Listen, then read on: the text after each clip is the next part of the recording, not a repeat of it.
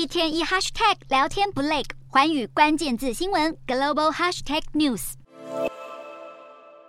手牵手走进户政机关登记结婚，本来没有结婚是不能生小孩的。不过，随着生育率持续下降，二零二二年更是创下了几十年来人口首度的负成长。人口大省四川就开出了第一枪，要刺激生育率。从二月十五日开始，结婚不再是生育的必备条件。而根据四川的新政策，只要生了小孩，不管结了婚没有，都要办理生育登记。这被认为是要保障未婚生子民众的权益。不过，值得注意的是，这个不看孩子父母有无结婚的政策，目前只有四川施行。中国其他地方不但仍然要求先婚再生，而且生育上限也依旧维持在三胎。相对于苦恼人口减少的中国，如何解决居住人口拥挤，则是香港政府的一大课题。港府三十日开箱了简约公屋，也就是社会住宅的样板屋，决心要实现香港的居住正义。温馨的室内装潢看起来麻雀虽小，五脏俱全。新建的简约公屋面积大概是八点四平，有独立厕所。当局的说法是适合四口之家居住，而且租金只有一万台币左右，是传统公屋的九成。香港官员表示，这批公屋有望成为汤房居民的救生艇。